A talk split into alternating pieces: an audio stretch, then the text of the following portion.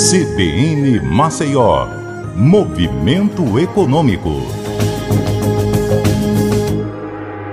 Olá, eu sou Patrícia Raposo e o destaque hoje aqui no Movimento Econômico é energia. O reajuste da conta agora em 2022 vai resultar numa perda do PIB industrial da ordem de 3,8 bilhões de reais. O valor foi calculado pela Confederação Nacional da Indústria, a CNI.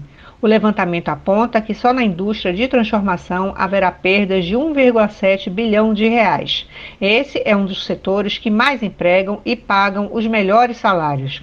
O percentual médio do aumento nas contas foi de 20% e ficou bem acima da inflação do período. O grande vilão desse aumento foi a crise hídrica, que deixou no nível crítico os reservatórios das hidrelétricas do Sudeste e do Centro-Oeste do país e fez os brasileiros consumirem energia mais cara devido ao acionamento das termoelétricas. O aumento da conta de energia vai impactar também nos empregos. Segundo a CNI, o mercado de trabalho poderá sofrer uma perda de cerca de 290 mil postos de trabalho e isso tende a repercutir no consumo das famílias.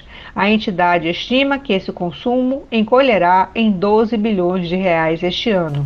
A CNI também diz que haverá reflexo sobre a inflação, que deve subir quase 0,5% só em decorrência deste aumento. É isso, eu fico por aqui e até a próxima.